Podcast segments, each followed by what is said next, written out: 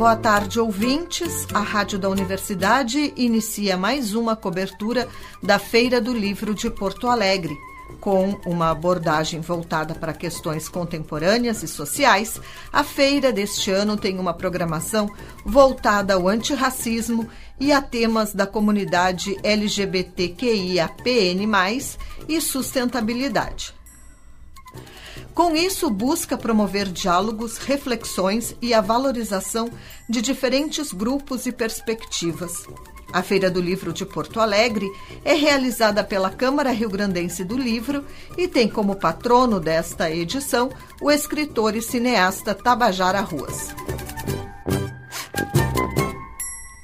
Abrimos o Estação dos Livros de hoje lembrando os 100 anos de Milor Fernandes, o guru do Meyer nasceu no dia 16 de agosto de 1923, no Rio de Janeiro.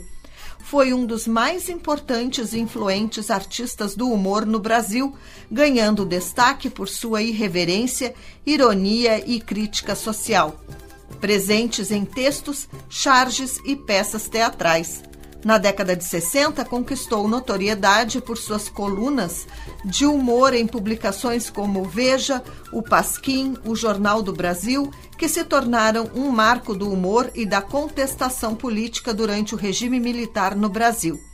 Para falar sobre a obra e os multitalentos de Milor, eu recebo o escritor Bruno Serafini, que é autor de Milores Dias Virão, da editora Libretos. Boa tarde, Breno. Bem-vindo ao programa Estação dos Livros. O teu trabalho é o resultado de um mergulho na obra de Milor Fernandes. Dizer que é um prazer estar aqui na Rádio da Universidade. Toda a minha formação acadêmica foi feita na URG. Sou muito orgulhoso dessa instituição aqui, uma instituição pública, tem que se manter assim. Fiz meu, minha graduação, meu mestrado, doutorado. E o Milores Dias Virão é uma pesquisa de doutorado, né? levou quatro anos isso, que é um apanhado de todas as crônicas, a rigor, os textos do Milor não dá para dizer que são crônicas, né? Eu chego a falar em craquelê, né? Que é um conjunto de imagens e textos fragmentados, né? E é uma pesquisa de, de mais de 10 anos, as publicações dele na revista Isto É, que meu interesse de pesquisa era ver como é que se dava a partir do discurso dele, né? Da estética dele, a questão da abertura brasileira, né? E como é que ele via a política nesse período. Então, um apanhado, assim, que tem várias manifestações, né, desde a política internacional, aspectos da política nacional e assim por diante, com a verve do humor, que é sempre o ponto de partida do Milor, né, mas o que não deixa de ser falando de coisas sérias, né, até porque ele dizia que o humor é a quinta essência da seriedade, né, ele se utilizava dessa arma para refletir sobre a realidade. Pois é, para isso tu fizesse um mergulho, né? Sim. Literal na, na, na obra do, do, do, Milor, que é instigante, ele é um multiartista, né? Ele andou por, por traduções, diferentes caminhos, ca, diferentes Música, caminhos, né? programa de televisão, teatro, tradução, eh, poema. O que possa imaginar nas áreas das artes ele fez, a pintura, o desenho, uh, a poesia, já falei, né? E tu sempre tivesse esse, esse, essa, vou dizer curiosidade, essa, eras um leitor do, do, do, Milor? Sim, sim. Eu sempre acompanhei desde a época da Veja, né, e das publicações dele, né. E eu tenho interesse particular como foco de pesquisa a questão do humor e ideologia, né. A minha minha dissertação de mestrado foi sobre o Luiz Fernando Veríssimo. As publicações uhum. dele Aí eu peguei um recorte que foi exatamente o governo Collor, né? Como é que o, o Veríssimo trabalhou isso, assim, começando desde as primeiras citações que ele fez na revista Veja e depois passando pela Zero Hora e assim por diante, né? Então esse meu interesse sobre esse limiar, assim, porque a, a, o humor ele tem, tem duas Primeiro, assim, nós estamos falando aqui de um humor crítico, né? não é aquele humor para reforçar preconceitos que a gente vê na televisão, né? né? É um humor crítico que ele tem duas dimensões. Às vezes ele é um anestesiador da realidade, porque também a gente precisa rir, né, e botar para fora. Isso às vezes anestesia, mas também ele tem esse lado crítico, né, de fazer tu pensar a partir dele.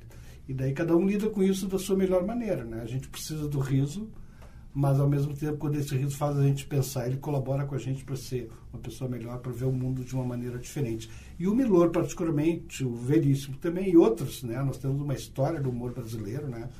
Eh, fazem esse recorte, assim, né? o Milor como ninguém, né? Sim, ele, sim. ele Uh, o, o, que que tu conseguiu descobrir na, na, na, tua pesquisa, assim, que de diferente, que, poxa, não, não, não, me, não sabia disso? Olha, na verdade a gente sempre vai descobrindo coisas, né? Eu não sabia muitas coisas e outras eu não, não sei ainda. A gente vai descobrindo aos poucos, né? Esses dias a gente estava conversando até ontem, esses grandes grupos, né? De grupos de redes sociais, né? Falando sobre microcontos, né? E sabe que o microconto é uma estrutura mínima, assim, de narrativa, né? E o Milor ganhou um concurso de microcontos. O que, que ele fez? Ele botou toda a narrativa no título. E o fechamento foi só, quer dizer, ele tem um jeito muito particular de, de, de descrever a realidade, mas o, o, mais interessante é o foco que ele, de onde que ele tira as coisas. Eu estou começando por falar com coisas bem genéricas, tá? Mas talvez isso seja o mais interessante, né? Ele não era das redes sociais, ele faleceu faz um bom tempo, né? Ele não pegou essa coisa assim, né? Mas, por exemplo, porque hoje é muito fácil, né? Tu, a gente diz se não está no Google, não existe, né? Qualquer dúvida que tu tem que jogar no Google, tu tem, no mínimo, algumas coisas ali. Ele, por exemplo, em 95, ele teve aqui na, na Jornada de Literatura de Passo Fundo, é uma coisa que o Fernando Veríssimo cita isso, né? E eu não sabia disso. Falou de descobertas é, né, claro. que a gente vem fazendo. Ele leu um discurso assim, ó, que ao final ele foi aplaudido. Todo mundo assim, batendo palmas. E ele terminou, ele disse, olha, acabei de ler agora o discurso de posse do Médici. Quer dizer, hoje pra gente, talvez tu tenha uma luz, tu põe no Google Médici qual é o discurso, mas na época ele não tinha isso. Quer dizer, é sinal de alguém que busca um outro caminho de leitura, que vai buscar informação, quer dizer, nada é gratuito, né? Então, isso é um choque, né? Porque a gente, pô, como é que pode ser? E daí ele, ele desnuda através do humor, de uma leitura completamente enviesada, né? E também faz uma crítica, porque era o período mais excruciante, sei lá, da ditadura, né? O Médici. Então, essa hipocrisia da conciliação brasileira, né? Então, ele, sobre todos os aspectos, ele sempre fez isso, né? Então, ele, ele, ele consegue pegar e verter, ele comprou várias brigas, né? E ele comprava brigas, e isso eu acho que é o mais interessante do Milor, porque ele, ele comprava briga pelo seu espaço criativo. Ele se dava autoridade para bancar o seu espaço. Claro que ele sofreu muitas retaliações, perdeu o emprego, mas ele era uma figura tão grande assim no, no aspecto cultural que ele retomava isso e, e, seguia, né? Mas ele passou por poucas e boas porque ele e hoje em dia a gente não vê tanto isso. Claro que a gente vê, temos casos de jornalistas que ousaram se manifestar uma coisa ou outra e perderam o seu cargo. Nós temos aqui, né? O caso do Juremir, por exemplo, no Correio do Povo, né? Quer dizer, mas é cada vez menos né, presente isso, né? Então, isso que eu acho o maior uh, ganho que tu pode ter, porque ele era um intelectual no, na feição perfeita da palavra. Por quê? Porque ele não se prendia a rótulos. Ele era, claro que ele era um cara de esquerda, ele era um anarquista, ele também se dizia humanista, mas ele dizia assim, tem uma frase que ele diz, ele é o homem das frases, né? Ele diz, os pássaros são livres porque não têm ideologia. E um dia eu pensei muito nisso, como assim? O que, que ele quer dizer com isso, né? Mas é que é justamente isso, né? Ele se permitia ele, ele, ele, não, ele tinha uma aversão a essa coisa do grupo, né, do corporativismo, seja o partidário, seja o de. Né? Então ele sentia vontade para criticar qualquer um, todos. E às vezes é ele mesmo, né? Mas ele. Então ele podia ser esquerda, podia ser direita. Né? Ele tem um termo que ele diz que a, a, a mala nada na lama, né? Um termo que tu pode ler tanto da esquerda para a direita quanto da direita para a esquerda, que é um pouco isso, né? Conhecendo as fraquezas do ser humano, conhecendo Tu sabe que os dois lados têm os seus podres, ou nós, seres humanos, temos os nossos podres, né? O que não impede a gente pensar em lutar e tentar transformar o mundo, em criticá-lo e assim por diante, né? Então ele tinha toda essa dimensão. Ele tinha uma briga, por exemplo, com as feministas da época, que as pessoas veem muito assim como uma coisa machista, e certamente era. O Milor não é um mito. Aliás, essa história de mito mais furada não existe, né? ninguém é mito. Aliás, mito é uma mentira, né? É uma criação ficcional sobre alguma coisa ele dizia assim no embalo, claro que eu alivio aí pela minha no embalo da garota de Ipanema, ele dizia que o, o melhor movimento feminino é o dos quadris, né? E as feministas da época enlouqueceram, com razão, né? Mas também ele dizia uma coisa que eu acho coerente, que era uma coisa que hoje a gente estuda na época, né? Quer dizer, as mulheres de Ipanema, do Leblon, Copacabana, que, que eram feministas, elas também tinham lá no quartinho, no fundo dos seus apartamentos, uma outra mulher trabalhando por elas, né? Então, ele não se limita só a uma mera crítica assim, pontual e fica por isso mesmo. Ele, ele tem um porquê que ele tem toda essa. Né? E assim outras várias brigas. Né? Então o que eu acho mais importante disso é, é a garantia do seu espaço de produção, a sua independência de criação e o estilo de texto é maravilhoso, a ilustração dele é maravilhosa. Ele criou uma coisa assim que é sensacional, que é a assinatura dele. E que tem um livro que é só com as, quer dizer, só com, com algumas assinaturas porque nenhuma delas nas crônicas ou nas sessões dele de revistas se repetia. E é curioso porque tem até um componente psicanalítico nisso, porque ele, ele perdeu pai e mãe muito cedo, teve uma vida bem desgraçada, assim, né? Foi criado pelos tios, passou fome. Ele é um self-made man. Depois disso, é. ele foi se fazendo, estudou cerca de seis anos no Instituto de Artes e Ofícios do Rio de Janeiro, mas a formação dele é toda em escola pública. Ele chama da Universidade do Meyer, porque apesar de hoje em dia a gente pensar em Milor e Ipanema, né? É o retrato mais acabado de Ipanema daquela época, mas ele era escola pública, ele veio do Meyer, né? Depois que ele galgou espaço, ele conseguiu isso. Eu ia falar alguma coisa que eu me perdi sobre isso. Não. Mas é que é tudo, é muita coisa. É, é muita, muita coisa. a falar. E a gente está conversando sobre o Milor, que esse ano foram completando 100 anos. 100 anos estaria né? fazendo 100 anos, né? Imagina ele nesse mundo hoje o que ele não estaria produzindo, né? Exatamente. Porque fornecemos material suficiente para ele, inacreditável também, né? Mas na época uh, que ele escrevia para Isto É, era assim, todo mundo falava, né? Tu já leu o Milor de, sim, sim. né? A gente guardava para ler o Milor, uhum. não era era Mas ele escreveu também peças de teatro. Sim, sim, sim montadas pela Fernanda Montenegro, por toda a dramaturgia, é, o, a peça é, e assim por diante, é, Cabeça, Corpo e Membros, uma série de peças. Mas ele era tradutor também, né? Tradutor e, e traduzia de, de do, do, desde o Shakespeare, Shakespeare exato, né? de autores gregos, assim por diante. Ele era um autodidata, né? Ele aprendia isso fazendo ali, né? Pesquisando, pegando dicionário, assim por diante. O cara era uma usina intelectual, assim, né?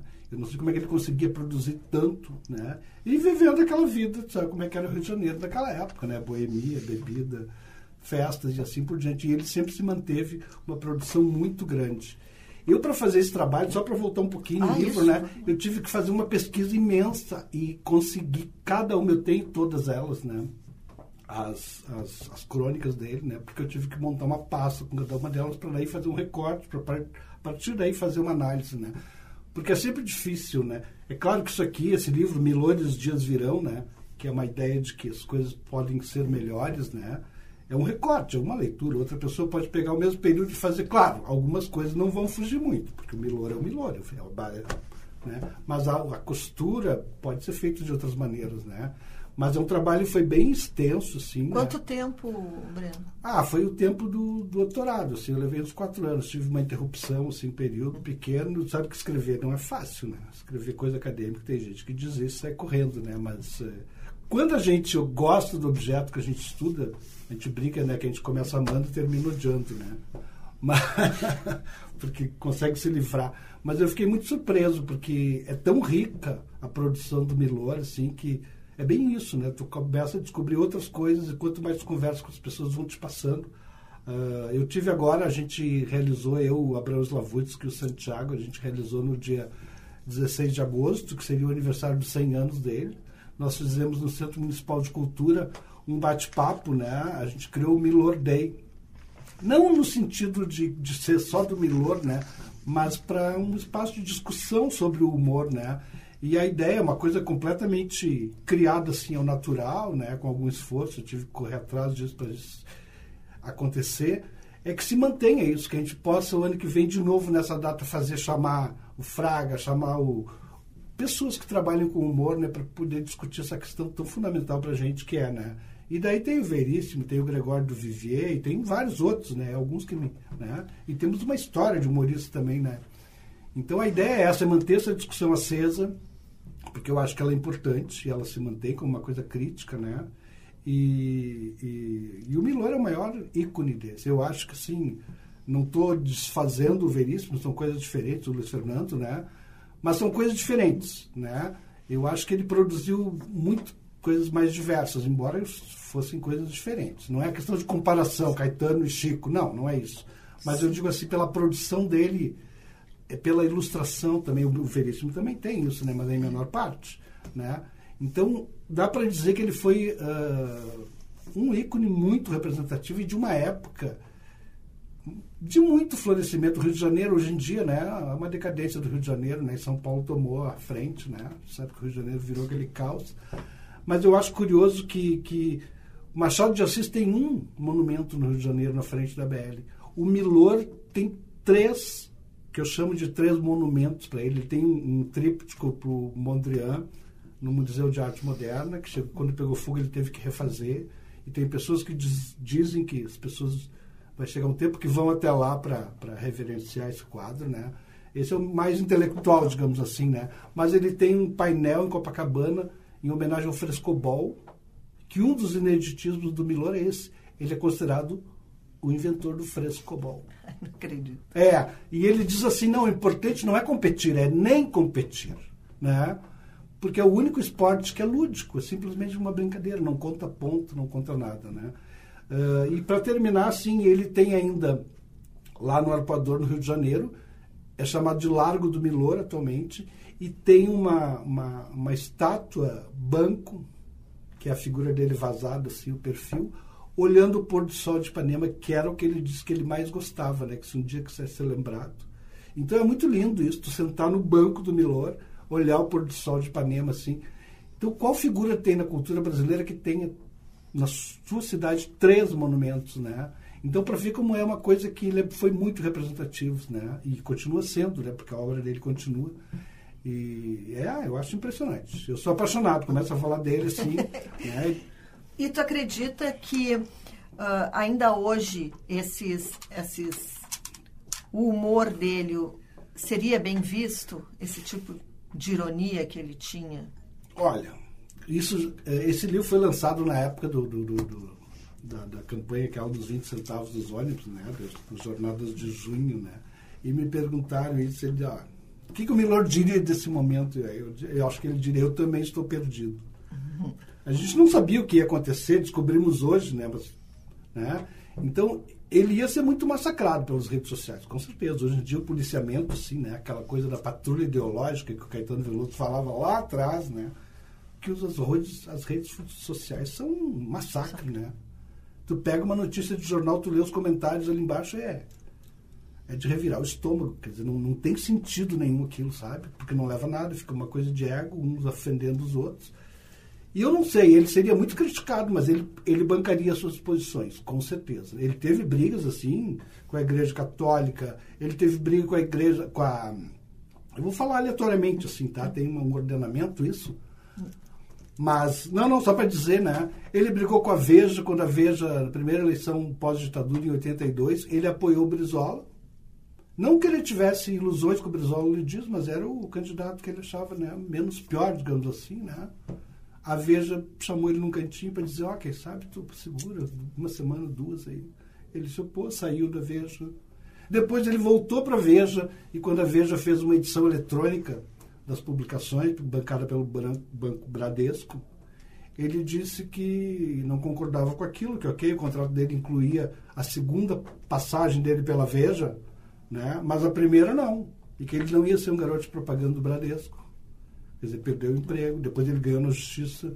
Ele brigou com o Ziraldo, um cara de esquerda, que foi lá pedir, que foi colega dele do Pasquim, assim por diante, que foi pedir indenizações né, pela perseguição na, na ditadura ele brigou porque ele disse que ninguém devia ganhar pelo seu ideal. Então, é um tipo de crítica, assim, ó, que, que, que, ninguém faz, assim, que é pelos dois lados, né? Ele chegou, e o que eu acho mais, eu tem outras brigas. Ele brigou com o Aldo Rebelo, o ex-deputado aquele, que era do PCdoB, né? Porque o, o Aldo Rebelo queria fazer uma lei sobre contra estrangeirismos, que ele achava que era uma bobagem, porque a língua é uma coisa viva, né? E daí, nessa briga, ele chamou, disse que o Aldo tinha um idioletismo. Era idioletantismo, esse é o termo, o termo é difícil de dizer, que é um dialeto todo próprio. E o Aldo Rebelo disse, não, mas tu está me chamando de idiota. E ele disse, eu, eu tô, mas tu não tem como provar. Sabe? Então, assim, ó, é um humor assim que, que, que né? E o mais interessante, outro ainda, Ele teve com Chico Buarque, teve com uh, um editor dele da revista Cruzeiro, porque ele começou na Cruzeiro, né? Depois foi um dia disse, é, o Odilon Costa Filho, disse para ele, Milor, eu te conheço, não sei o que lá, tu tem teu espaço, faz o que tu quiser no teu espaço, pode ficar tranquilo. Ele disse cara, olha, Odilon, sinto muito, assim, tu pode fazer qualquer coisa, tu pode me censurar, mas tu não pode me dar liberdade. Eu acho isso lindo, sim, né? Porque, sabe, ninguém vai me dar liberdade. Agora, tu quer cortar o barato, corta. Então, a crítica dele era muito forte, né? E, e eu acho que hoje ele ia levar pancada de tudo quanto é lado já levava né, na parte final, assim, achava ele meio conservador, porque criticava o Lula e assim por diante, sabe, da esquerda, estou dizendo, né? Mas hoje ele levar. E o governo Bolsonaro, por favor, né? Era um prato cheio, assim, para. Uma coisa crítica, não é muito difícil, né? Então, dos períodos que a gente está vivendo. No teu livro, é, ele é uma resultado de uma pesquisa acadêmica. Como Sim. é que tu reunisse uh, essa pesquisa para transformar num livro uh, mais acessível, vou dizer sim, assim. Sim. Tu usa a mesma linguagem do, do, do, teu texto acadêmico? Como é que tu fizeste? É, na verdade, ele, é, ele tem uma... uma a, a, a, pesquisa em si era Melhores Dias Virão com uma interrogação. e sem a interrogação passa a ser uma coisa mais utópica, porque a ideia era, era investigar isso, né? Aquela coisa, será que melhores dias virão mesmo, né? E a partir daí eu faço um recorte temático, assim, né? Ele mantém a estrutura da tese, mas ela, ela é tão permeada pelos textos do Milor que ela não é uma coisa. Tirando o primeiro capítulo, que é uma coisa assim mais sobre. Na época se discutia muito o pós-moderno, que é um bom espelho para quem quiser saber aquela época que cada um dizia, né? É a coisa mais formal, digamos assim, e eu mantive. se eu fosse reeditar ele, eu, talvez eu tirasse esse primeiro capítulo. Mas não é uma coisa assim que, que né? E o resto são por separações temáticas, assim, que vão com alguma teoria né, mais leve, mas a partir principalmente das citações do, do Milor. Eu, eu, a minha interação que é política, só para dizer qual é o tom, porque para mim eu não vejo sentido mesmo numa coisa acadêmica ser uma coisa séria, ser sobre humor. Então o livro começa com uma coisa sobre política que ele diz assim, ó, até ter, eu sei de cabeça, mas política é a mais antiga das profissões. Né? Então já começa por aí, né? uma analogia com a prostituição. Né? E eu termino o livro com que eu não vou dizer os, os ouvintes, se quiserem, vão atrás, o Decálogo Meloriano, que é, que eu acho sensacional. Mas eu, eu termino particularmente depois disso com uma pesquisa que ele fez, porque o Milor teve vários ineditismos. assim Ele, ele lançou, considerado a primeira publicação independente, que foi o Pif Paf no Brasil, que durou poucas semanas. Né? Ele lançou, ele fez uma montagem do Sargento de Milícias, no Largo do Boticário, no Rio, só com atores negros, isso em 66. Ele foi o primeiro ghostwriter no Pasquim, pelo menos que se saiba, né? Porque teve um período que os colegas dele do Pasquim estavam presos, coisas da ditadura. E ele e o Ziraldo e outros mantiveram as colunas dos colegas mantendo aquela voz, né? aquele estilo. Né? Então, tem tudo isso. Ele foi ainda o primeiro que começou a utilizar o computador como uma ferramenta tecnológica, não só de instrumento, né, mas de criação também. Então ele tem vários ineditismos assim, que são muito interessantes. Ele estava sempre pensando novas formas. E aqui, ó, ele lança pelas redes aí, era o Milor Online, ele pergunta, né, faz uma enquete, qual é a diferença entre um político e um ladrão, né? E mandam várias coisas, né? E um deles diz, não, eu acho que eu sei, Milor, é o Paulo Vitrati, está aqui no, Fábio Vitrati, está no livro. Eu sei, o, o, nós escolhemos o político. E o ladrão nos escolhe. Ele diz, olha, parabéns, Paulo Vitrax, você foi o primeiro a achar a diferença. então, assim, ó, ele espalha para tudo quanto é lado, né? Mas assim, de uma maneira bem humorada e crítica. Então eu tentei fazer um livro que, que representasse isso também. Não via sentido em fazer uma coisa assim, né? Os títulos, tem uma pesquisa sobre a vida dele, né? E assim por diante, mas é um retrato mosaico, digamos assim, tá? da, da, desse período dele. Porque tem outros períodos também, né? Da, período da Veja e assim por diante. É, o Milor são 100 anos, né? Dá um, um assunto e ele, como tu mesmo dissesse, multifacetado, Sim. né? Uh, daria, como tu diz, para ter mesmo o, o, o dia, né? Do sim, Milor sim, Fernandes para se se falar sobre ele, né?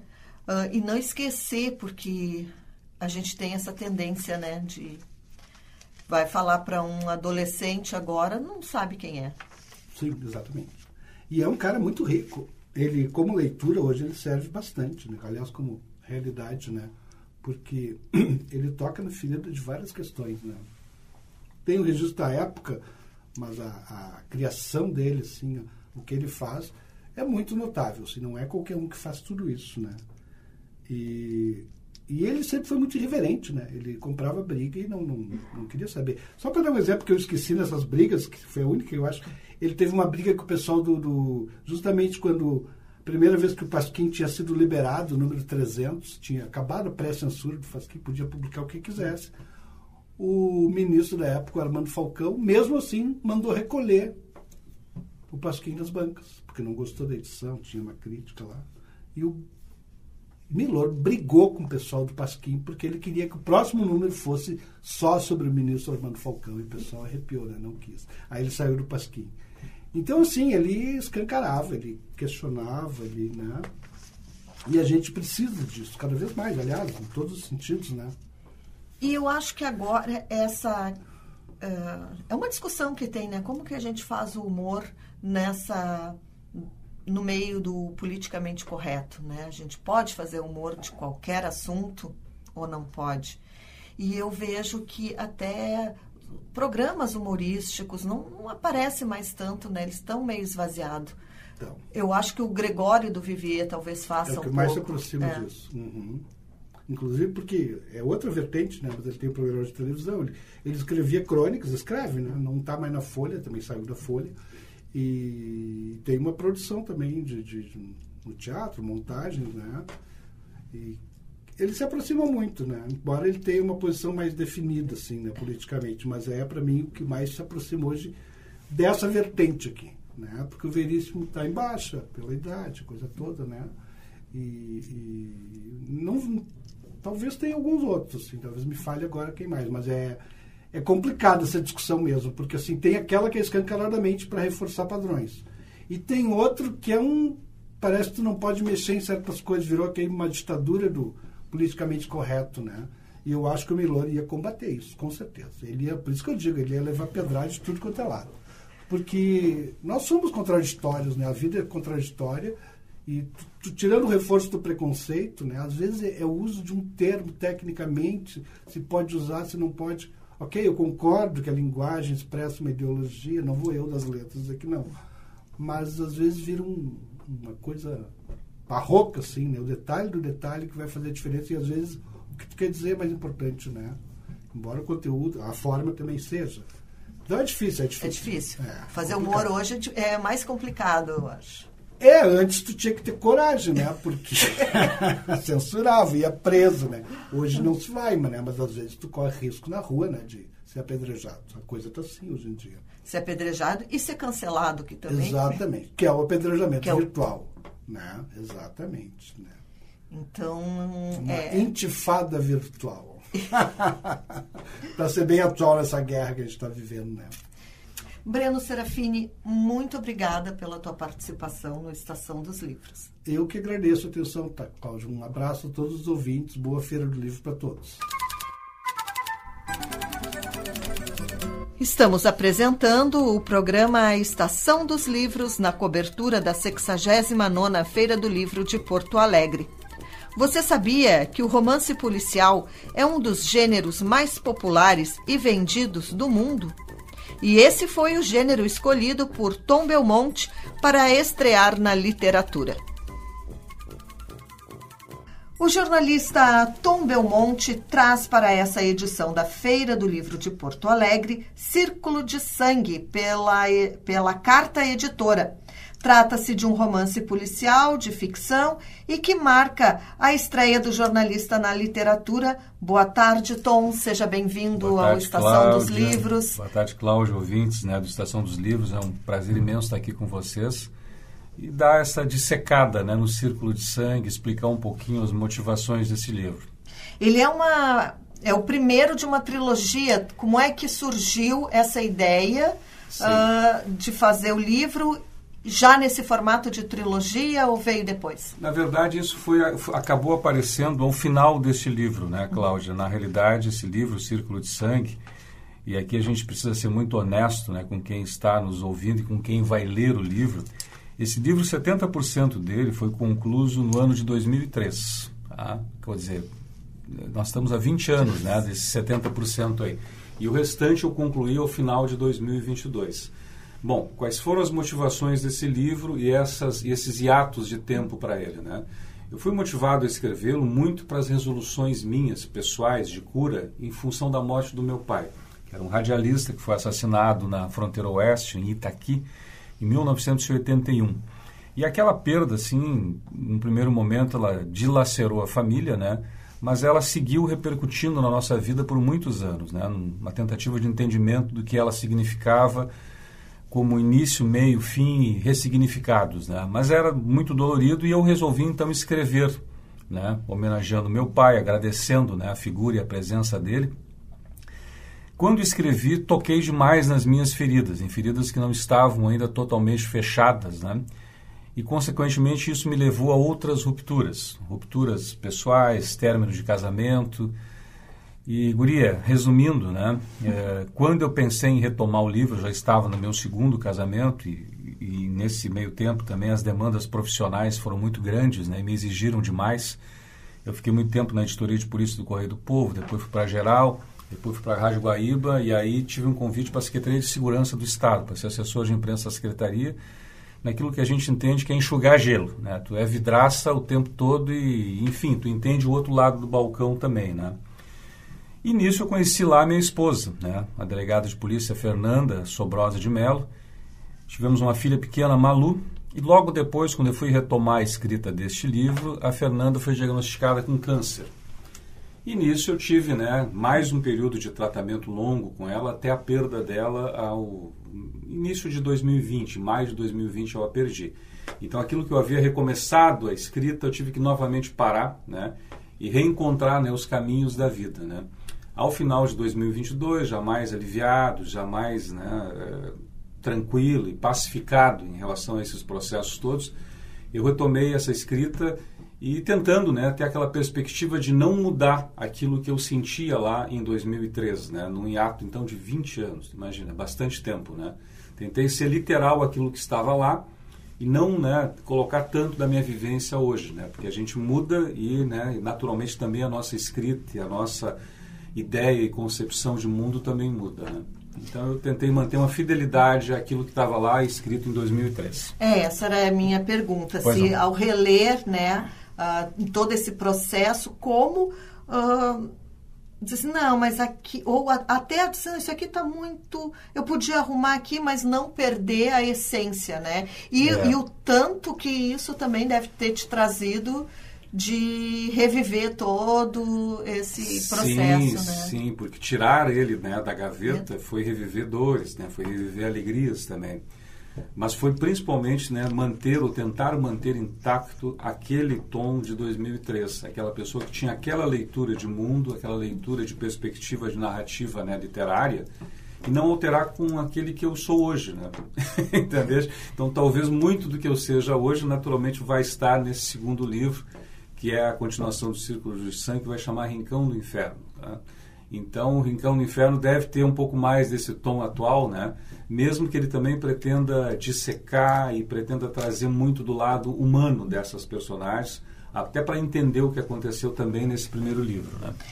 E o primeiro livro, então, Círculo de Sangue, a trama dele tem a, a, usina do gasômetro, ele se passa durante o Fórum Social uh, Mundial, né, em 2001. E, mas ele tem uma narrativa meio filme no ar, assim. Como Exatamente. é que tu...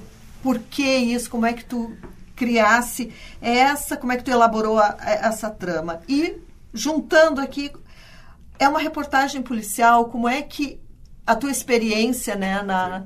No jornalismo policial influenciou aqui? É, eu acho que assim, a pessoa me perguntou né, quais eram as influências, por uhum. exemplo, do New Journalism, né, Truman Capote, Isso. esses outros grandes nomes aí. Naturalmente, essas influências existem, elas estão nessa, nesta narrativa. Eu tentei dar na verdade, mais contundência às personagens, né? contar um pouco mais da vida dessas personagens, entrar mais a fundo nesse psique delas, né? E a história se passa, como tu bem disseste, em 2001, naquela Porto Alegre de início de século, onde talvez nós tivéssemos muitas esperanças né, sobre o que seria este novo século. É, enfim, oxigena, oxigenação social, cultural e uma série de outras coisas que todos nós né, temos nos nossos sonhos e às vezes nas nossas ideologias. Né? Então eu concebi a obra é, se passando naqueles cinco dias do Fórum Social Mundial, mas ela é, é, é uma história noturna.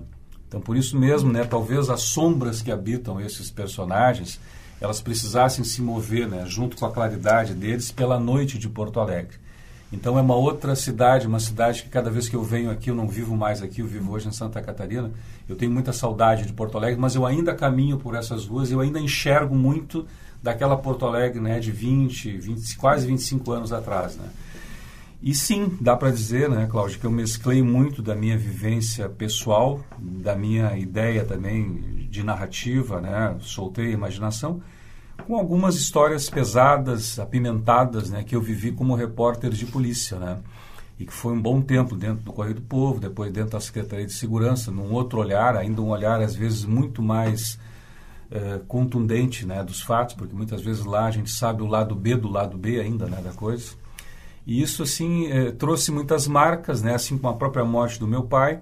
E eu sempre fui fã, assim, de literatura no ar, né? De cinema no ar e de literatura no ar. Então, esses caras aí, como, né? O nosso querido... Uh, ó, eu perdi até o nome dele aqui para te falar, né? Até marquei porque eu queria... Eu queria falar alguma coisa a respeito do Raymond Chandler, né? Que, na verdade, é um grande... É uma grande referência para mim, né? Tem, esses, tem essas tintas, tem essas cores, tem essas pinturas no ar, né? Presentes, porque a dualidade neste livro é muito presente, no sentido das sombras e das claridades que nós somos e das escolhas que nós fazemos. Né? Então, tem muito disso, sim.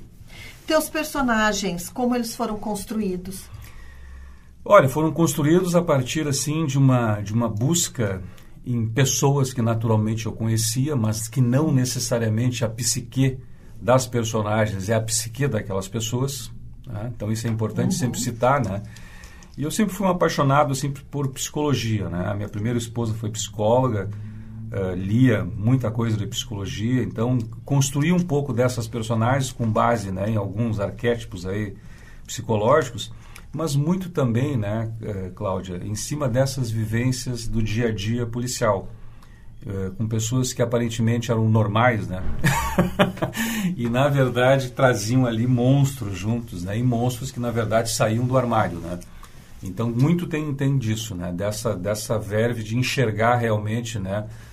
Uh, as sombras e as claridades né? nas pessoas com quem eu convivi ou com quem eu tive algum tipo de contato, né? principalmente na, na lida policial. Né? O livro, ele tu optasse por capítulos curtos, né? Exato. Dá uma dinâmica na leitura. É, te confesso que eu não consegui terminar ele, mas até onde eu fui, é assim, não é, é rápido, né? Tu não, não é só mais um capítulo. O pessoal diz que não é cansativo não. a leitura, que é uma leitura fácil né, de, de ser digerida. Na realidade, Cláudia, a, a, concepção dele foi uma concepção cinematográfica na minha Isso. cabeça, na minha narrativa. Então, no momento que eu pensei na escrita, eu pensei literalmente num filme, né? Num filme. E talvez a gente está construindo essa perspectiva para 2024 Talvez a gente consiga agora conduzi-lo então para essa outra mídia, para essa outra plataforma que é o cinema. Não sei se ainda no audiovisual, na animação, mas alguma coisa vai ser feita com ele a partir do ano que vem, né? Então a gente está começando a juntar algumas pessoas que têm essa essa clareza de que o livro tem, né, uma condução cinematográfica forte, que ele pode sim, né, é, ser contado também da forma audiovisual. Tu falasse que esse livro ele tem uns 20 anos, né? Relendo, te, foi relendo que te deu essa vontade? Não, eu vou, vou na, seguir essa... É, na realidade, o que aconteceu, e eu sou muito sincero contigo, as pessoas às quais eu entreguei né, os originais do livro, é, algumas é, já me deram um retorno assim imediato, rápido, né? E me disseram, cara eh, essas personagens não podem morrer nesse livro. elas precisam de mais campo, elas precisam de mais espaço, precisam ser mais explicadas, né? E precisam ser mais... Uh, e essa história por si só ela não tem um fim ainda. E eu entendi que realmente não tinha, né? E que era necessário dissecar um pouco mais, então, esse processo.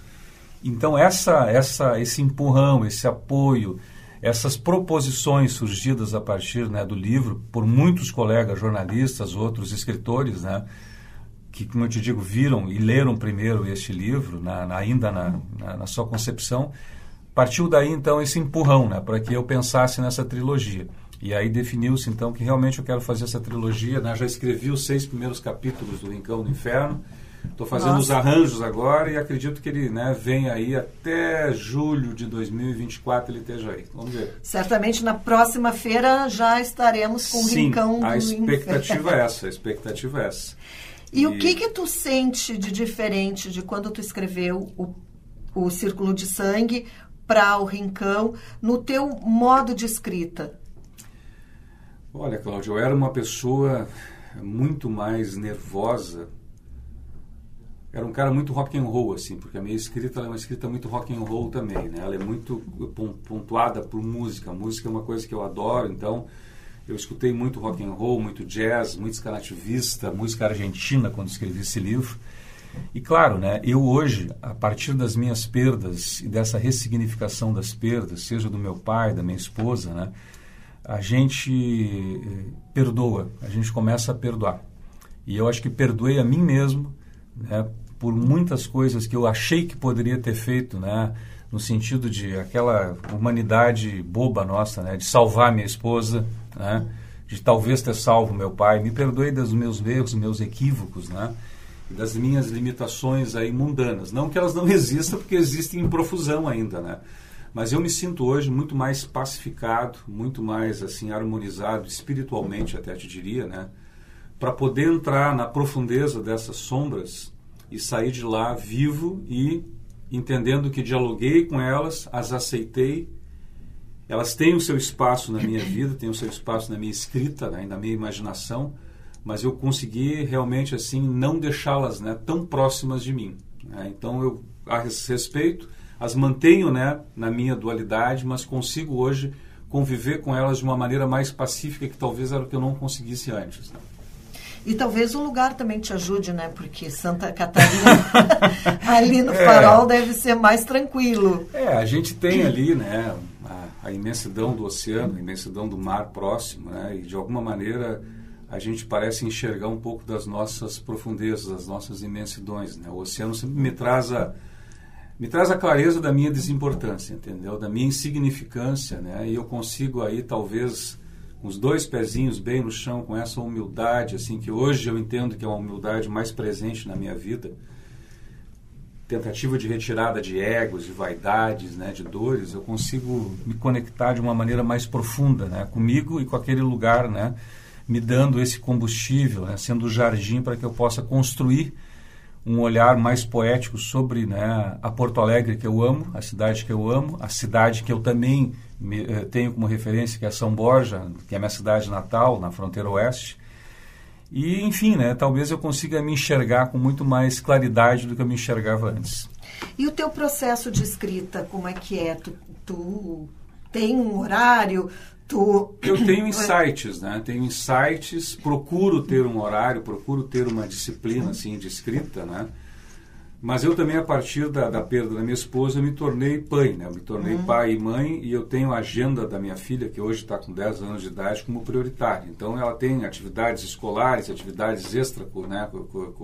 extracurriculares, né? Que me tomam um tempo. E eu procuro escrever aonde eu estiver. Né? Então pego o meu notebook de frente para o mar, às vezes paro na estrada viajando e começo a escrever dentro do carro, porque os insights, as ideias, a, a né? Enfim, essa, essa essência das personagens ou, enfim, alguma coisa que te risca ali um pavio imaginário né? e que te conecta as palavras de um jeito que eu não sei muito te explicar. Né? O, o, o Mayakovsky, poeta russo, dizia que ele se sentia preso ao papel pelo prego das palavras. Então eu entendo que comigo tem algo parecido com isso. Eu preciso escrever. Escrever para mim me liberta, né? me oxigena, me permite assim é, me liberar, né? Talvez de mim mesmo, entendeste? Mas e permitir que um outro eu, né? Muito mais criativo, muito mais leve, muito mais, né? colorido apareça. Por aí. E tu consegue te desligar do jornalista? Não, ainda mantenho, né, muito forte assim a minha verve jornalística, né, e, e, até por ter trabalhado muito tempo com segurança pública, com essa área que é uma área que eu sempre digo para qualquer colega, né, que começa na profissão, cara, vai para a editoria de polícia, experimenta, vai lá sentir o caldo, né, fervente que é a vida humana nas suas, né, coisas não tão boas, mas também, né, naquilo que, que, que de esperançoso aparece nessa área para que primeiro tu te humanize muito com o jornalismo depois tu possa fazer as tuas escolhas né, dentro da, da, da, da do, né, da área jornalística, seja né, para política, economia, meio ambiente, educação, que é rica também, e tu possa te transformar, né, porque o jornalismo diário ele vai te transformando, a literatura te transforma né, a partir da soltura da tua imaginação, mas eu entendo que a maior riqueza, principalmente assim, Cláudia, é o contato que tu tem com as pessoas, né, o ouvir histórias, o ouvir o outro, né, e aí eu começo a entender que não é à toa que a gente tem dois ouvidos e uma boca, né? A gente tem dois ouvidos para escutar muito mais do que fala, né? Então eu entendo que o jornalismo ainda é muito presente na minha vida, eu ainda continuo escrevendo, não da maneira diária que eu escrevia anteriormente, mas algumas matérias especiais para alguns veículos do Brasil, de fora do Brasil. E isso também é um combustível né, necessário para que essa verve jornalística não se perca, né? É por aí. O livro está sendo lançado uh, num formato físico, em papel, Isso. mas tu pensas em também ir para o formato digital? Sim, sim. A gente faz isso agora a partir de novembro. A gente estava, na verdade, aguardando né, esse pré-lançamento do livro, o lançamento dele, a chegada né, dele na Feira do Livro, a chegada em algumas livrarias físicas aqui de Porto Alegre, mesmo aqui da região metropolitana para a gente então agora pensar nesse formato de e-book, né? Porque muitas pessoas têm me solicitado isso, têm solicitado a carta editora, uhum. Gente de fora do país, inclusive, porque tem muita gente querendo né, ler o livro ter o livro fora do país. A gente tem tentado mandá-lo né, para as pessoas de jeitos assim que vai por um, vai por outro, né? Mas o livro já está nos Estados Unidos, está em Portugal, está na Itália, está em vários lugares, está na Austrália, no Japão, já está por lá também, né? E muita de gente que vem para cá pega e aí lá naquela sua rede de amigos ou de outros amigos que já estão vivendo também fora do Brasil, o pessoal contata com a gente por WhatsApp, né, por redes sociais, cara, como é que eu tenho acesso a esse livro? Eu quero ler o livro, eu quero ter contato contigo também por ele, né? Eu digo, cara, em breve ele está chegando no formato e-book aí, porque a gente entende que realmente né, é uma plataforma que tu não tem mais como escapar dela dentro desse mundo digital que a gente está vivendo, né? A gente falou do livro, mas a capa também, ela é muito linda, né? Ela é muito. Obrigado. Quem foi que esse, pensou a capa? Então, esse, no momento que, que, eu, que, eu, concebi o livro, e desde que eu comecei a escrevê-lo, sempre tive a ideia de chamar um grande amigo, né, que foi meu colega de universidade, de faculdade, o Everson Godinho, que é um artista, um designer gráfico excepcional. Godinho uh, entre tantos trabalhos que ele já fez, né, ele fez, por exemplo, a abertura do Tempo e o Vento, a última, para o Jaime Mojardim, que foi toda ela em animação, né? E a gente também, quando pensa nessas plataformas da, do Círculo de Sangue né, possíveis dentro da área de audiovisual, a gente pensa em animação e o Godinho é uma pessoa que eu tenho já como uma referência, talvez, para fazer isso. Né? A gente vai começar agora a delinear esse processo, né? E eu sempre gostei muito né, dessa literatura no ar, Chandler, Dashiell Hammett, essa turma toda, e dessa coisa meio Pulp Fiction, né? E o livro remete um pouco a, a essa capa meio Pulp Fiction, que é né, essa literatura de bolso que eu, desde menino, adorava e andava com um livrinho no bolso, sempre ali lendo, né? Aonde pudesse, né? Então eu pedi para ele que tivesse esta cara, que tivesse esta concepção, né? E acho que não só a capa do livro, mas os teasers digitais que ele fez, que são muito bonitos, conseguiram trazer essa essência que eu queria e que ele captou tão bem. Né? Tom Belmonte, eu agradeço a tua participação no Estação dos Livros. Lembrando que o Círculo de Sangue está aqui nas bancas né, da Feira do Livro, é da Carta Editora. Isso. E uma longa vida ao Círculo de Sangue. Já estamos esperando o Rincão. É, o Rincão do Inferno. Rincão, o pessoal me pergunta, por que Rincão do Inferno? Eu vou dar um rápido assim, né, um, é um, é, o Rincão do Inferno é um lugar mítico que existe lá em Lavras do Sul, na divisa com Bagé. E talvez a história possa ter um final lá, a segunda história, né? Nesse lugar mítico, que é um lugar hoje ocupado por quilombolas, né? Há mais de 100 anos. É um, uma terra diferenciada, uma terra singular lá. Então pode ser um rincão de beleza, mas pode ser um rincão de inferno também. Né? Só lendo para ver. Só lendo para ver. Muito obrigada. Eu que agradeço. Esta é a Rádio da Universidade 1080M, acompanhando de perto tudo o que acontece no maior evento literário a céu aberto da América Latina. A gestão cultural é uma tarefa crucial para a viabilidade de projetos culturais de pequeno, médio e grande impacto. Esse é o assunto da entrevista de Jennifer Tainá. Olá, ouvintes! Eu sou Jennifer Tainá e trago para o Estação dos Livros o autor do Manual Prático de Elaboração de Projetos, Daniel Bender Ludwig. Prazer, Daniel. Prazer, Jennifer. Daniel, você poderia já começando para a gente explicar o que, que é gestão cultural? Né? Porque às vezes a gente olha assim as palavras, não, mas eu conheço gestão, conheço cultura, acho que já sei o que, que é. Mas aí a gente não sabe ah, tão bem assim, né? É um tema bem amplo, Jennifer. Essa, esse livro surgiu através de mais de 20 anos que eu trabalho na área cultural. Fui diretor da Lei de Incentivo à Cultura do Estado, né, na época do governo Olívio Dutra. Depois é, entrei para a área de produção cultural, que já atuava desde 88. Mas aí, com o advento das leis de incentivo, comecei a ver o mercado, né, com relação a como funcionava e os erros que ocorrem na própria gestão e na elaboração de projetos. Então, eu sou parecerista hoje da Lei Rouanet, sou parecerista da Lei Paulo Gustavo em vários estados. E aí tive essa ideia de lançar o livro para mostrar como se faz um projeto cultural. Porque o gestor, ele está acostumado.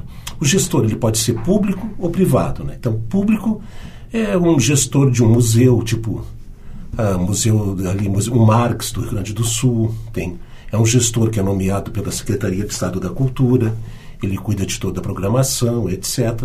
E tem os gestores e os próprios produtores culturais, que cuidam ou de espaços privados, como o Farol Santander, que daí é de um banco, ou gestores como o Ling, que também é uma instituição privada, ou mesmo o produtor cultural individual, que ele também tem os seus projetos culturais, seja da área de música, cinema e de todos os segmentos culturais que existem.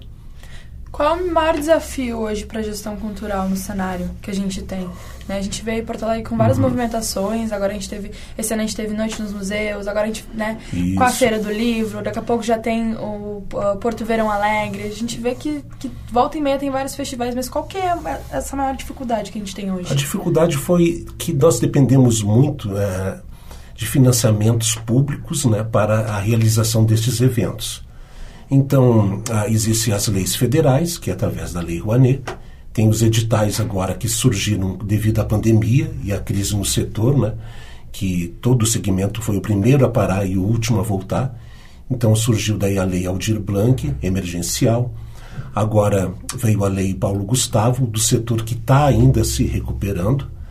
Uh, tivemos uh, problemas em outras gestões né, com a própria Lei Rouanet, que ela foi castigada e muito, e isso trouxe também prejuízos aos projetos culturais que têm uma certa continuidade. Porque a Lei Rouanet ela tem um diferencial também, ela não é essa, a, o dinheiro que vem dela não é exatamente só do público, né?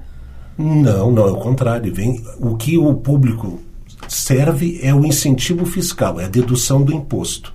O dinheiro vem das empresas. Então essa é a dificuldade muitas vezes de um pequeno produtor, um pequeno projeto conseguir, porque a lei federal é a base do lucro real do imposto de renda. E isso é um patamar muito pequeno de empresas que pagam isso. Aí quem entra geralmente são os grandes projetos. Claro que um, algum pequeno que tem algum contato consegue. Mas aí nós temos também a Lei de Incentivo à Cultura do Estado, que é a base do ICMS, tem também o Fundo de Apoio à Cultura, que é do Estado, é editais daí com dinheiro do próprio Estado, né, que é ali que tem uma contrapartida que dá o dinheiro para esse fundo. E temos no município o Fumproarte, que daí é verba também do próprio governo municipal. E, é, e esse desafio que a gente encontra é justamente porque vem do, do público, daí também há uma concorrência muito grande, por isso que... Com certeza. É, e aí, para a gente fazer um, um, um, um evento cultural da, do tamanho, né, e da quantidade de, de anos que é a Feira do Livro, como que a gente faz isso? Como que a gente como que é, é isso? o projeto da Feira do Livro, ele pode dizer que é um pouco hora concurso, né? É um projeto bem grande, é um projeto que tem... Uh, requer recursos né, enormes. Agora, Ele foi prejudicado na lei de incentivo à cultura do Estado, que ele não foi aprovado. Todos os anos ele tem uma parte que é aprovada pela lei de incentivo à cultura. Uh, ele é aprovado pela lei Rouanet, capta alguma parte lá, e capta também através de apoios, vendas de espaços. Não sei bem como é. Eu já trabalhei para projetos da Feira do Livro de Porto Alegre, mas foi através de verbas federais diretas. Né? Então, eles têm um, um custo muito alto, porque é uma programação muito variada, desde uh, incentivo à leitura, educação, né, incentivo à, à, primeira leitura. Então, é um projeto muito amplo que requer realmente grandes investimentos. E quando uma torneira fecha, acaba prejudicando uma programação que é muito complexa e muito grande. Né? Isso é verdade. Agora, toda essa tua experiência, todo esse, né, esse teu conhecimento e a tua trajetória é devido à tua trajetória, mas isso tudo iniciou como, Daniel? Ah, isso, como eu disse, comecei em 88 como produtor cultural, trabalhando quando nem existiam as leis de incentivo. Trabalhava com música, com, promovia shows, então era o meu primeiro, uh, meu primeiro, digamos, produto, não é produto, mas o meu artista foi o Giba Giba, né, que já é falecido. Então vendia shows para ele, promovia shows. Promovi também shows da, da irmã da Débora Finocchiaro, a Lori Finocchiaro, que tinha a F-Band, shows no antigo Porto de Lis. E ali a gente tinha que depender da bilheteria para sobrar um dinheiro para ver se a gente conseguia pagar o cachê do músico, pagar os custos de produção do show e se sobrasse alguma coisinha ia para o produtor, que seria eu no caso, né, para ganhar. Então era realmente uma época muito difícil. Dava tempo de curtir o show? Não, muito difícil. A gente tem que estar sempre trabalhando, né? Trabalho Trabalha di direto. Todo mundo acha que o trabalho de produtor cultural é se divertir, não. É o primeiro a chegar e o último a sair. Está sempre resolvendo perrengues, né? Que uma produção dá. Então, não é fácil, mas é aquilo que eu sei fazer e gosto de fazer, né?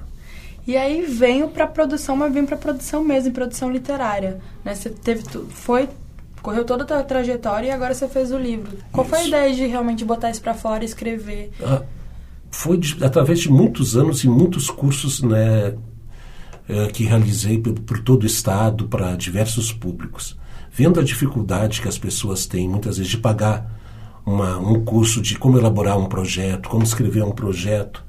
Eu falei, pô, já tenho 30 anos mais de carreira, né? Está na hora de dar um retorno também para aqueles que estão aí iniciando. Então, vou fazer, vou fazer um livro com distribuição gratuita.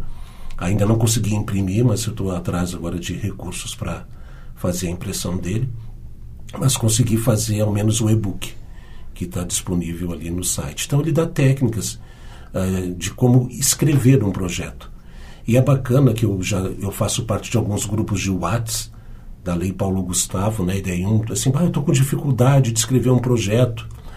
Uh, tem algum modelo de projeto pronto? Oh, não, tem esse. Eu, um, uma, uma, outra pessoa do grupo comentou: Ó, oh, tem esse livro que me ajudou bastante. Daí, esse livro aqui, dele botou. Eu falei: opa, que bom, eu sou o autor.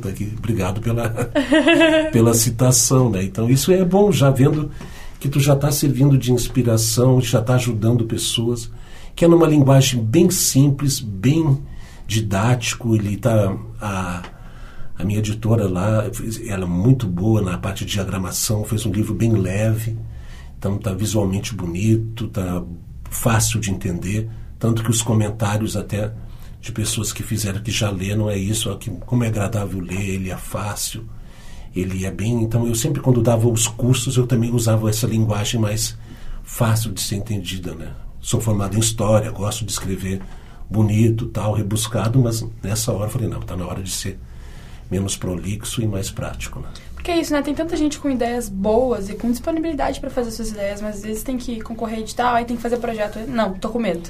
Aí não sabe direito como que vai escrever, isso. como que vai fazer. Isso é muito importante. E como que a gente faz para poder achar o e-book? O e-book está no site que eu criei do próprio nome do livro, é gestãocultural.org, tudo junto. Certo. Ele está disponível para download gratuito. Agora, uh, vou deixar mais um pouco aí para ele ficar nessa parte. Quando fazer, conseguir a impressão, daí sim eu vou vender ele para as livrarias, para quem possa também gerar um retorno, né? Certo, então, Daniel, a gente espera a inauguração dele, né? Ficamos ansiosos. E só para o pessoal poder te acompanhando, fala tuas redes sociais pra gente. Bem, é o próprio site do livro, né? gestãocultural.org. Ali tem todas as minhas redes sociais, do Twitter. É que meu nome é meio complicado, é Daniel Bender Ludwig. Então, se tu botar Daniel Bender Ludwig, tu vai achar no Twitter, no LinkedIn, no Instagram. Tem até atrás ali do, do marca, marcador de página, tem todas do as minhas redes sociais aí. É porque o Daniel, ele trouxe um presente para nós da rádio, que ele trouxe um marcador de página. Isso. A gente ia ficar ansiosos aguardando o livro, mas já com o marcador em mãos. E esse o livro, né, não físico, mas o e-book tá, já está à disposição. Ele está saindo agora. E tem o QR Code aqui atrás. Tem o QR Code Muito da editora. É, da editora. E, e ele está passando agora por uma revisão que teve um, um erro de diagramação numa página, que faltou uns uma, completar uma frase e, e eu estou completando agora com material que o próprio Ministério da Cultura divulgou e fez palestras em Porto Alegre que eu estou inserindo no livro, que é um material bem didático, bom também, explicando como acessar a própria Lei Rouanet. Certo, então, olha, se você se interessou, siga Daniel nas redes, acompanhe ele, porque vai ter evento, então, pelo que eu entendi, futuramente, e vai ter bastante lançamento. Né? Quero fazer o lançamento do livro aqui em Porto Alegre, fora, onde der, e vocês vão ser convidados aqui para participarem. Certo. Muito obrigada, Daniel. Eu que agradeço, Jennifer. Estamos apresentando o programa Estação dos Livros pelos 1080 da Rádio da Universidade. Quem se lembra de Heloína Ferraz? Ela foi uma das grandes vedetes do teatro de revista nos anos 40 e 50. A trajetória da atriz, uma das últimas representantes da era de ouro do teatro de revista, é contada no livro Heloína Muito Além das Curvas. Esse é o assunto da próxima reportagem de Jennifer Tainá. Continuando mais uma Estação dos Livros, Cláudia, em encontro agora com Alberto de Oliveira e Alberto Camareiro, a dupla de autores que fizeram a biografia de Heloína Ferraz. Sejam bem-vindos, meninos. Obrigado. Oi, é um prazer estar aqui falando com você, Jennifer. Grande prazer. Gente, vamos começar então já contando um pouco da história da Heloína. Quem que, quem que foi essa figura? Então, a Heloína foi uma das grandes vedetes do Brasil. Não sei quem está ouvindo, se todo mundo tem bem noção do que era uma vedete, né? É... O Brasil teve uma tradição de, de um estilo de teatro que vinha já desde o final do século XIX, que era o teatro de revista que era um, um teatro que misturava números de variedades com sátiras políticas, é, quadros de humor, é, quadros musicais, é, faziam uma mistura de tudo isso geralmente é, tinha esse nome porque a, a revista fazia meio que uma revisão dos acontecimentos recentes. Então, aquele espetáculo passava em revista uh, os principais acontecimentos da, né, do, do, momento. E então a revista reunia tudo isso e, e apresentava um, um, show, né? E entre a, as figuras que protagonizavam esses espetáculos, é, sempre tinha um cômico, é, sempre tinham uh, figuras que faziam caricaturas de tipos que, que eram comuns e piadas da época, por exemplo, tinha sempre o português, né? É, até coisas que hoje são vistas como politicamente incorretas, né, mas que na época não passavam por essa questão. A mulata. É, a mulata também. E, e a, a Vedete era uma das figuras principais, se não a figura principal, era a estrela do show, né? Que era geralmente uma mulher com um corpo de acordo com os padrões da época, né? É, que fazia. Ela cantava, ela dançava, ela fazia piadas, ela interagia com o público, enfim, ela segurava assim, os grandes momentos do espetáculo. E a Heloína, na década de 50 até o início da década de 70, foi uma das principais vedetes do Brasil. E, e é a história dessa mulher, dessa figura que a gente conta nesse livro. O que, que fazia a Heloína? O que, vocês são da vocês viram a Heloína em si, a atuação na época? Alguém, algum dos dois chegaram a ver a Heloína? Não, chegamos a ver ela em cena. Uhum. Agora a gente, a gente acabou tendo acesso a um material muito grande que ela própria guarda até hoje, muitos álbuns e muita matéria de, de da imprensa, né, jornais, etc. Ela fez cinema, Então a gente tem documento dela no cinema e dá para ter, com esse material, uma, uma, uma, noção do que foi a presença dela nisso tudo, né? Era uma coisa que dava muita imprensa, é muito comentada, é muito documentado esse, esse período do, do Brasil, né? Tem alguma coisa que a gente pode eh, trazer como marca da Heloína, né? Por isso que eu perguntei se vocês já, já chegaram a ver, assim, essa presença. Uh, tipo, qual as pessoas consigam se remeter, assim? Olha, a gente, na verdade, tem algumas percepções em relação a ela, né? É, porque a Vedete, de acordo com a moral da época, no geral, elas faziam um pouco essa coisa da mulher fatal, da mulher pecado, né?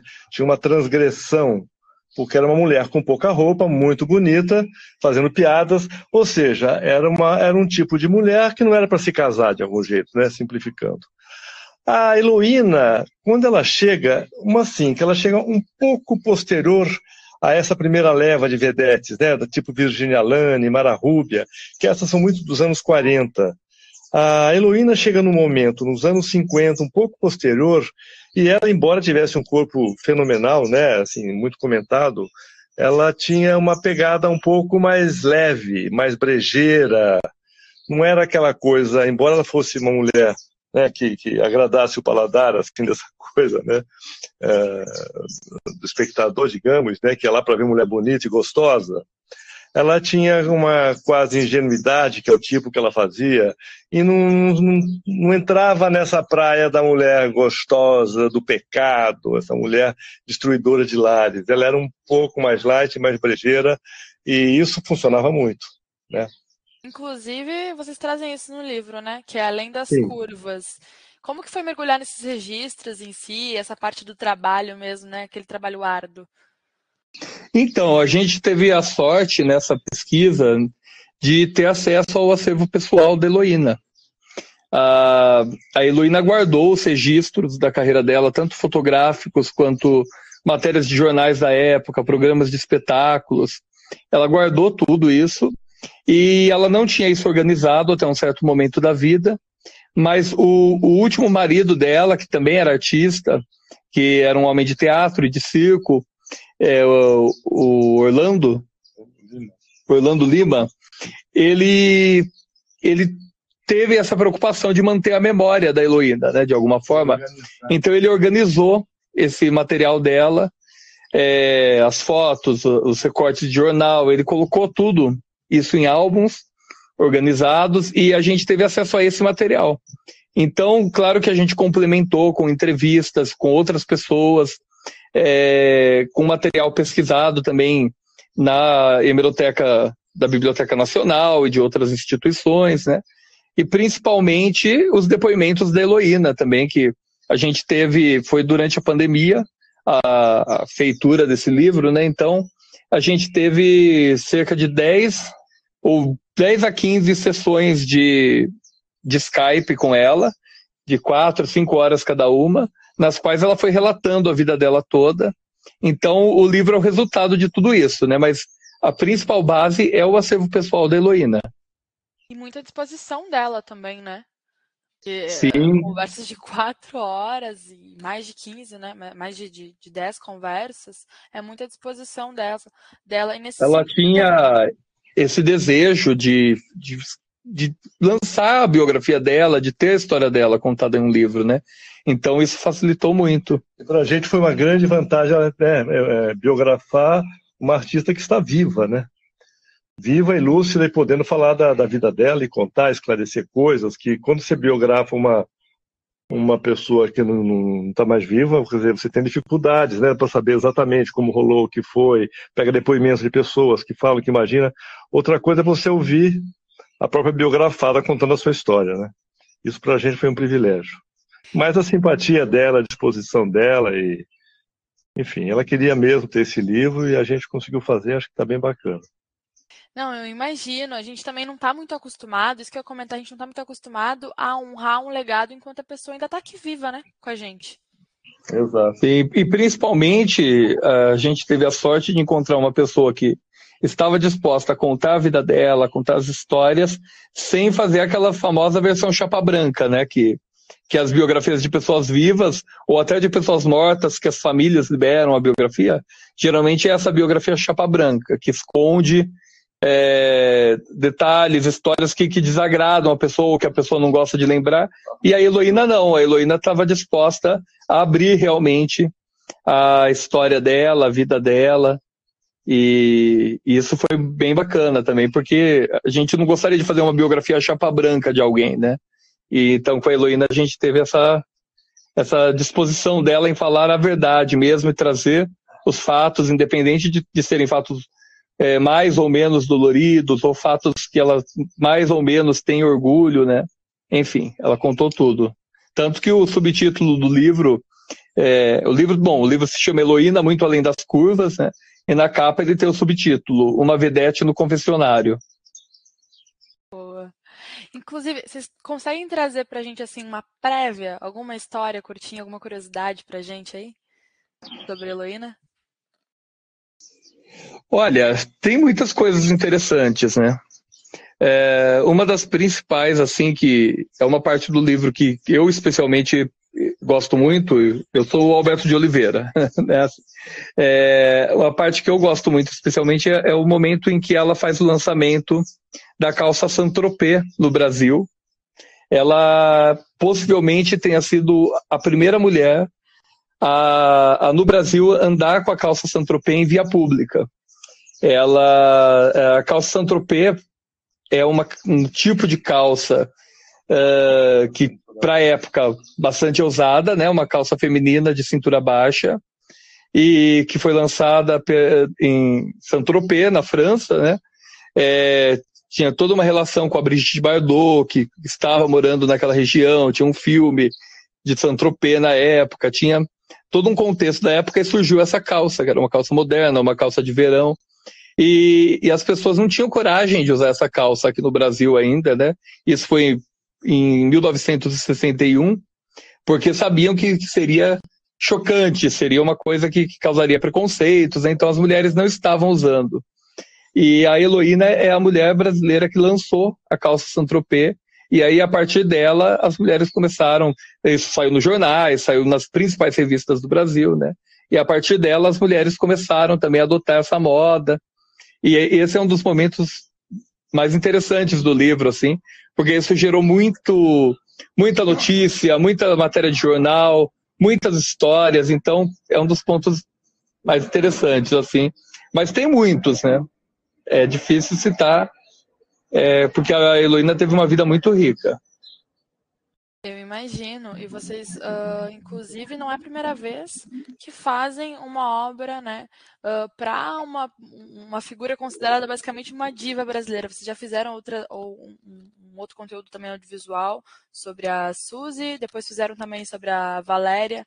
Queria que vocês comentassem um pouco assim, o que, que leva, né, inclusive essa dupla aí de Albertos, a fazer cada vez mais esse trabalho uh, de trazer o legado dessas mulheres, assim, dessas divas, né?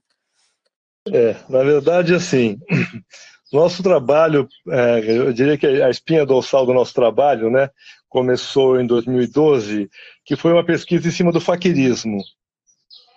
E no momento, porque é o seguinte, essa pesquisa começou a partir do momento que eu, quando criança, em 1958 precisamente, eu vi uma mulher faquir em Campinas, onde eu morava, e aquilo mexeu comigo de uma tal forma que eu nunca mais esqueci aquela experiência.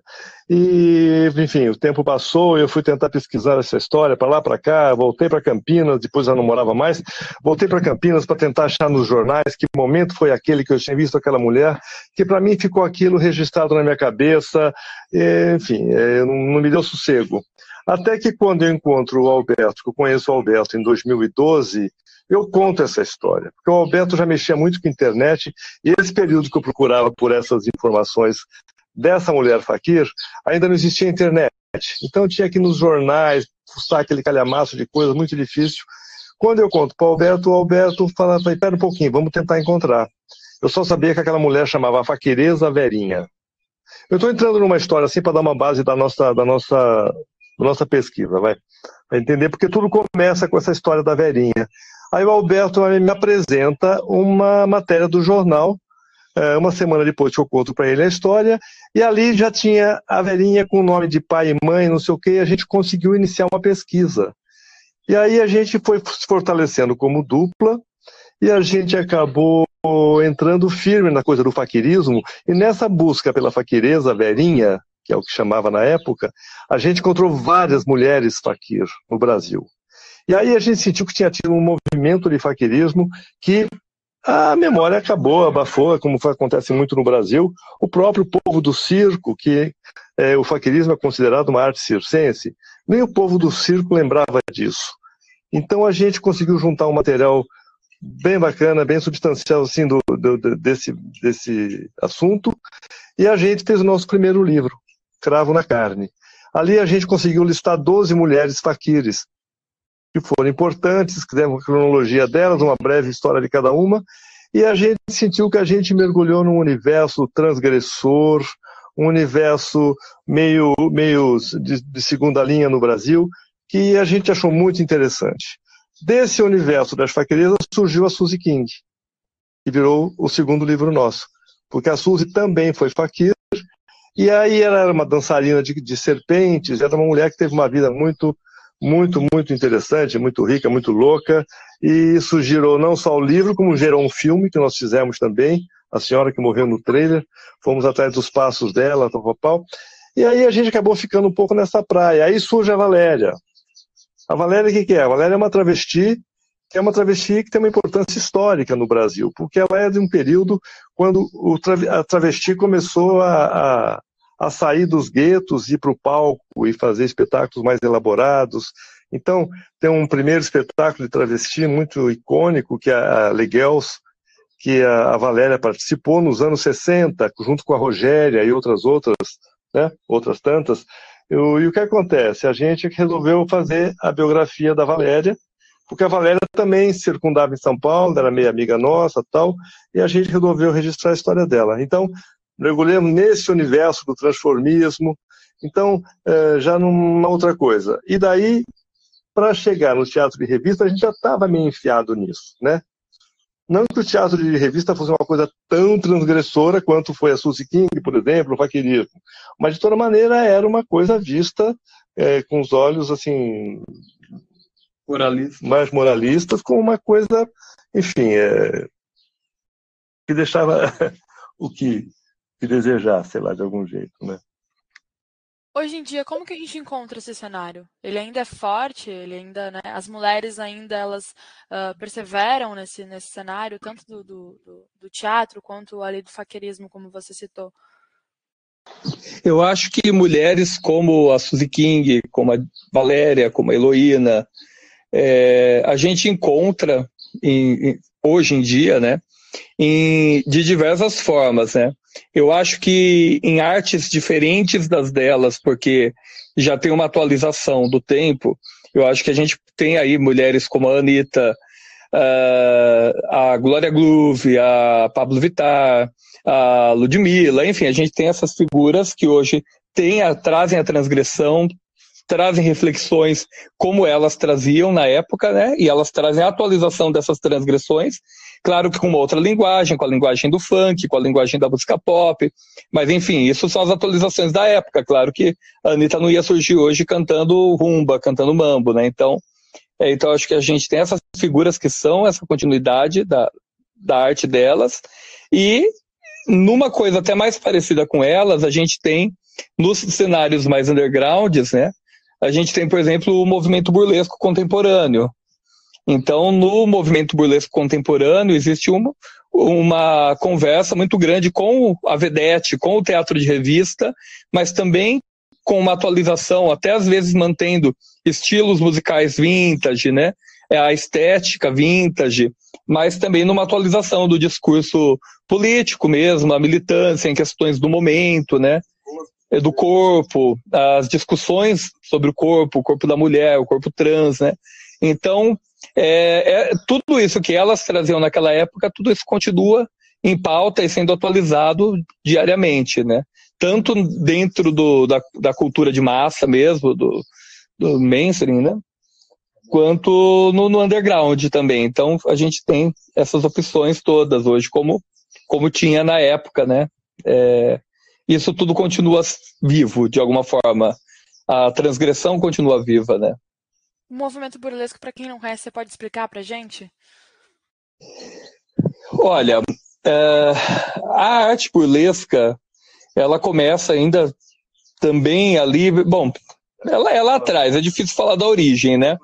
Com o nome de burlesco mesmo é século XIX, mas existem pesquisadores hoje que estão levando isso para a Idade Média, para a Grécia Antiga, enfim.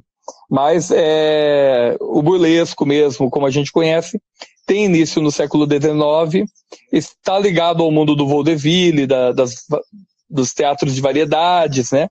É, apresentações. A, a, o burlesco vem, vem de burla, né? Então são apresentações que, que provocam, é, que instigam. É, e, e com o tempo isso foi sendo apropriado pelas dançarinas do que ainda não tinha esse nome, mas depois veio a ter, pelas dançarinas do striptease. Então, no início, o burlesco abrangia um tipo de comédia, um tipo de dança, um tipo de atuação, e com o tempo foi ficando muito ligado à, à dança do striptease. Né? Então, o que a gente chama hoje de burlesco está muito ligado ao striptease, mas o, o movimento do burlesco contemporâneo é, faz o striptease de uma forma política, trazendo as questões do momento, as questões atuais e as pautas de identidade de gênero, né? As pautas da, da mulher, as pautas das questões raciais, enfim. É, é isso, é praticamente o movimento burlesco contemporâneo hoje é o, o striptease com crítica social.